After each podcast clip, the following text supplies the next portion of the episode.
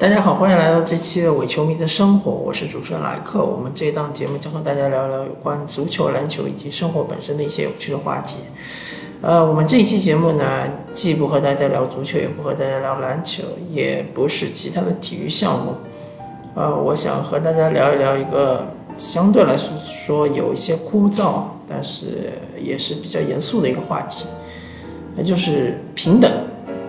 在我们的宪法里面。其中也写到了各族人民要那个平等对待，对吧？然后我在这里想和大家探讨一下，就是我们所说的平等。当我们在说平等的时候，我们究竟在聊些什么？首先，作为一个魔都的原住民，从小生在此地，长在此地，然后魔都在大概。十几年前或者二十年前的时候，那时候整个舆论环境或者说整个民间环境其实是啊有一点是非常不好的，就是非常歧视非本地人，很多人都喜欢叫你是外地人，不管你是从北京啊、广东啊这些相对来说比较发达地区过来，或者说你是从相对来说比较偏远一点。西部地区啊，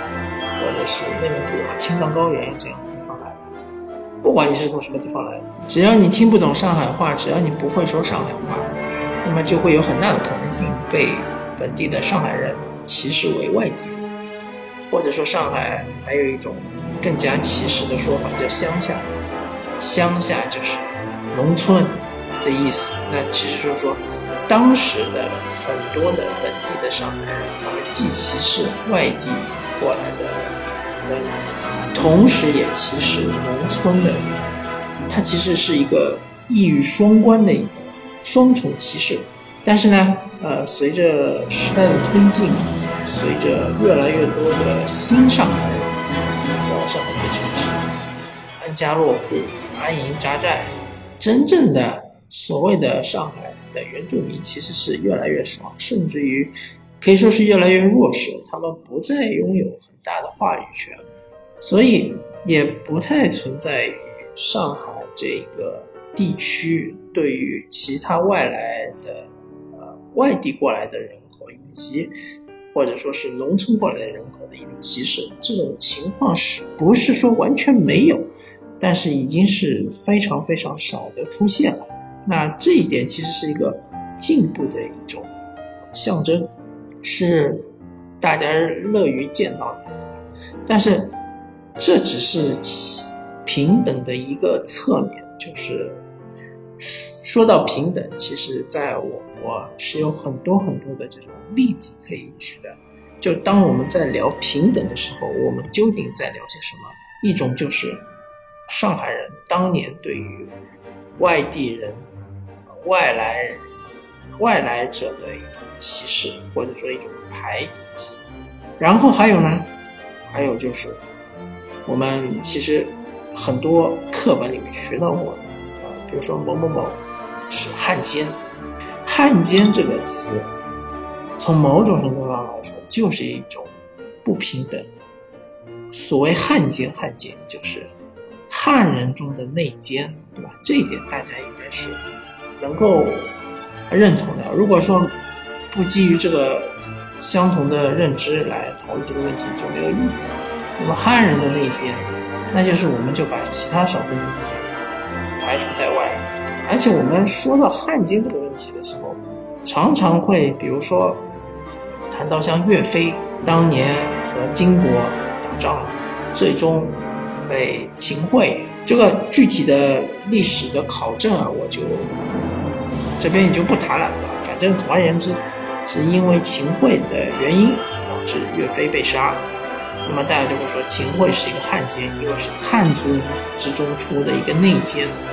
但是大家有没有想过，金国人他如果是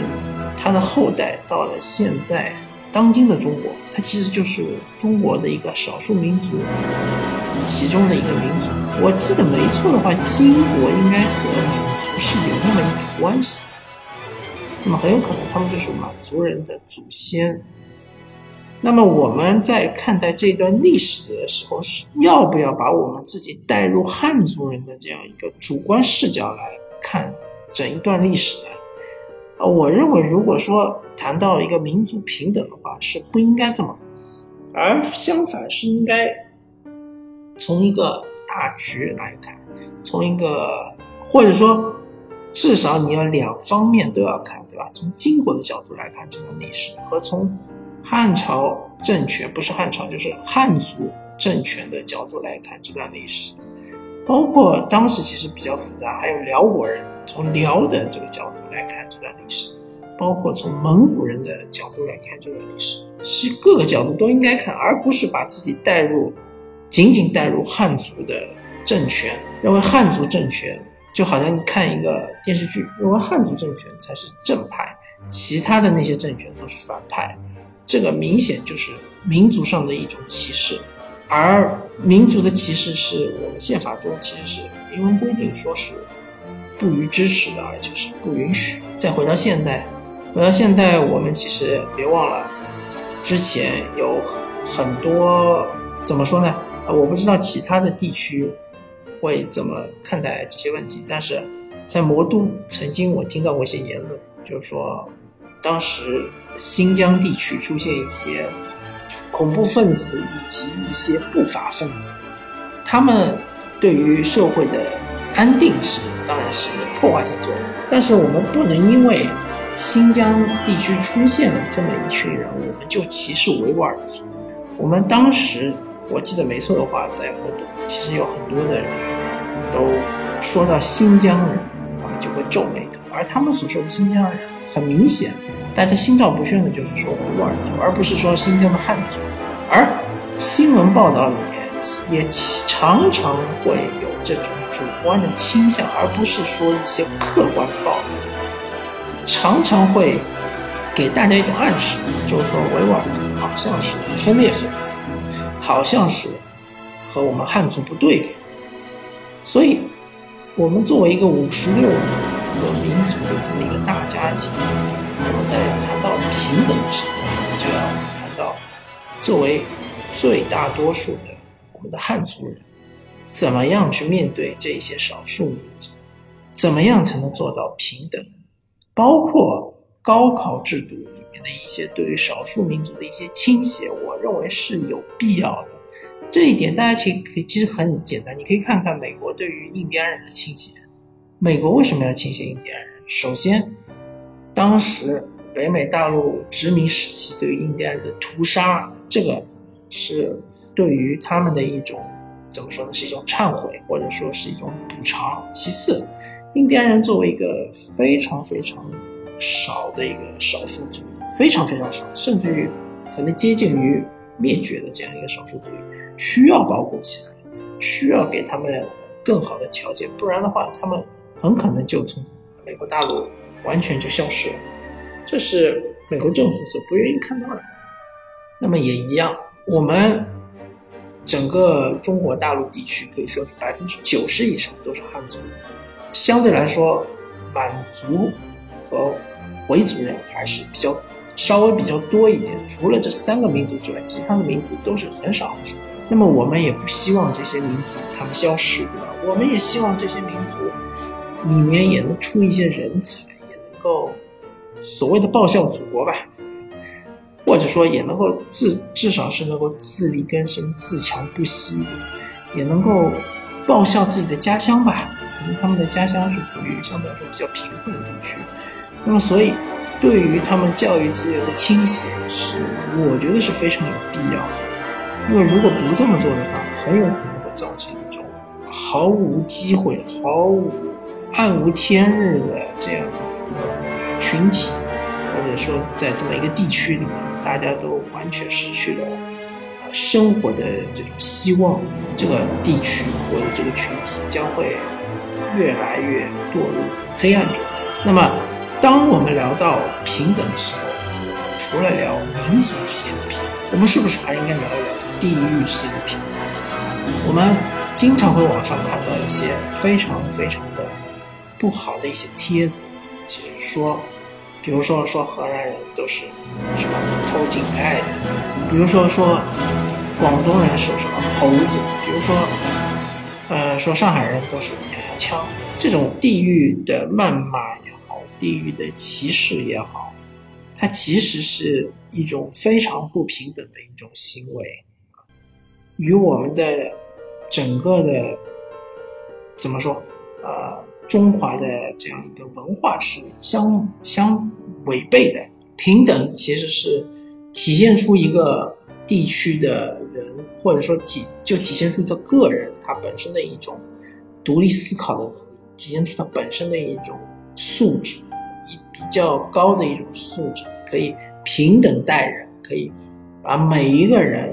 每一个族群、每一个民族都看作是和自己。的族群是相互平等的这样一个情况，这个其实是非常重要的。地域歧视其实非常非常的严重，大家只要是网友，只要是经常能够上网去看看一些帖子什么，真是比比皆是，到处都是地域歧视。包括在这个社会中，当我们聊平等的时候，还会聊到男女的平等。这个其实就从一个很小的例子可以看出来，就是商场里面的厕所。其实男性和女性，很多人可能会认为说男女平等就应该男厕所女厕所一样多，这个不叫平等，这个是对相反是对女性的一种歧视。因为大家都知道生理构造是不一样的，但是大家都要上厕所，这个是需求是一样的，生理构造是不一样的。那么怎么样才能平等？就是要尽量的做到供需的平衡。对女性对于厕所的需求和男性对于厕所的需求是不一样的，所以女性的厕所应该说是需要更多的一些需求，男性的厕所可以相对减少一些需求。这一点不用解释了，男性小便和女性小便是完全不一样的，对吧？这一点大家都能够清楚。所以说。公共场所的厕所，如果说男厕所和女厕所一般大，这绝绝对就是一种对女性的歧视，是不平等的表现。而只有是说，至少我认为啊，至少是女厕所对男厕所是二比一这样的比例，首先就能够提高女性的一种舒适度，对吧？而且是减少她们排队的时间。其次，体现出我们社会的。真正的一种男女平等，对吧？还有一种不平等也很简单，就是当你在应聘的时候，如果你身为女性的话，啊，很多 HR 虽然他们自己也是女性，他们就会问你，你有没有打算要孩子啊？你们打算要二胎啊？这种就是很明显的一种性别歧视，因为如果你是男性的话，完全不可能问到这种问题，对吧？当然，有的人说，啊，这是一种实际情况，对吧？这是公司为了考虑成本。啊，实际上确实是，如果你是要生孩子，呃，比如说把你招进来，好不容易被把你培养到这个很合适这个岗位，甚至于你在这个岗位做出了一定的贡献，做出了一定成绩，突然你说我要生孩子了，突然你开始就是请产假，或者说你没有请产假，但是很明显，如果你怀孕了，公司对于你的工作量肯定会有所调整。这个东西其实。是社会的不公，而不是说，而不是应该施加到女性身上去，因为社会并没有对女性做到很好的保护。很简单，我们现在其实已经处于一个老龄化的社会，处于一个人口负增长的社会。我们国家需要更多的人口，那么更多的人口是哪里来的？对吧？只能是女性产妇生产出来的，这一点很清楚。对吧如果说你整个这个社会、整个这个工作环境对于女性是处于这种歧视状态，我相信会越来越多的女性选择不再生或者说延延缓生育，而这个延缓生育很有可能到后面就会导致原来比如说像生二胎，或者现在已经开放了，对吧？可以生三胎或者四胎，原来你说年轻的时候可以考虑多生几个，但是你到了四三四十岁的时候就。不可能考虑多生几个，对吧？这个很清楚。而且，其实如果说对于针对于这个产假，如果是男性和女性都有一定程度产假的话，那其实对于女性的这个招聘的时候的这种歧视会减少很多。比如说，女性有四个月的产假或者四个半月的产假，国都地区是这样子，其他地区我不太清楚。那么如果男性也有三个月呢？那么这个时候，如果你去招聘的话，HR 就会问：请问你家里有几个孩子，对吧？啊，你打不打算再要二胎什么的？那如果说同样这个问题你问了男性，也问了女性，我觉得虽然很讨厌，虽然你是探听隐私，但是至少听上去是稍微平等一点。但是一般来说，在你招聘的时候，招一个男性你是不会问这些问题，而招女性就问这些问题，对吧？当我们在谈平等的时候，我们还要谈的是一个种族之间的平等。为什么这么说呢？因为中国是越来越开放的国家，特别是中国大陆，原来相对来说比较封闭，但现在呢是越来越开放，会越来越多的外国人到中国来打工，或者是来工作，或者是来旅游。我们如果还是拿那个那一些旧的眼光去看，或者用猎奇的眼光去看这些外国人、外国种族的人。我觉得这个就很难说，很难谈得上平等。比如说，广州那边有很多呃黑人的朋友在那里打工，那么就听会听到啊有一些中国人就会说他们是黑鬼啊，这个是非常非常歧视的一种说法。或者说，比如说啊，看一些篮球比赛里面有一些黑人外援，就会说他们是黑又硬。完全是听上去很难听的那种，非常不平等，把对方看看成是不是一个有血有肉的人，而是看成是一种工具的这样一个说法。还有，比如说这个称呼日本的一些民众，说他们是什么小日本啊，或者说有一些更难听的一种说法，说韩国人是棒子，这种完全是一种歧视的。说法在民间其实流传非常的广，很明显就是可以看出来，我们国家如果说我们的民间每一个人想做到，对于外族人，我们这里说的外族或者外族可能是不太恰当，对外国人，外国的其他民族的人，要更尊重他文化，尊重他们的信仰。尊重他们的和我们不一样的地方，这才能算得上是平等。如果你不尊重他们，你还是称呼日本鬼子啊，或者说是称呼棒子啊，那么我们其实在谈论平等的时候就没有什么根据了，没有什么依据了，对吧？同时，我们在谈论其他国家对于我们的歧视。对于中国人的一种歧视，说我们是支那人啊，什么东亚病夫啊。当我们谈这些问题的时候，我们就没有底气了，因为我们的民间其实也就是不停的在歧视别人。所以，我们当我们在谈论平等的时候，我们究竟在谈论什么？我们在谈论本国之内民族之间的平等，我们在谈论本国之内地域之间的平等，男女之间的平等。所谓性别的平等，我们还在谈我们本国与外国其他民族之间的文化、宗教，还有各种生活习惯之间对于他们尊重的这种平等。当然说全部做到的话是非常的困难，但是我们努力的试着去做得更好，这才是我们一个现代人，一个有独立思考能力、有独立思考。精神的一个现代人应该去做的一件事情，而不是图口舌之快，而不是在网上发泄自己的情绪，好吧？那么我们这一期呢，啊，聊的是一个比较枯燥的话题，就是当我们在聊平等的时候，我们究竟在聊些什么？感谢大家收听，下期再见，拜拜。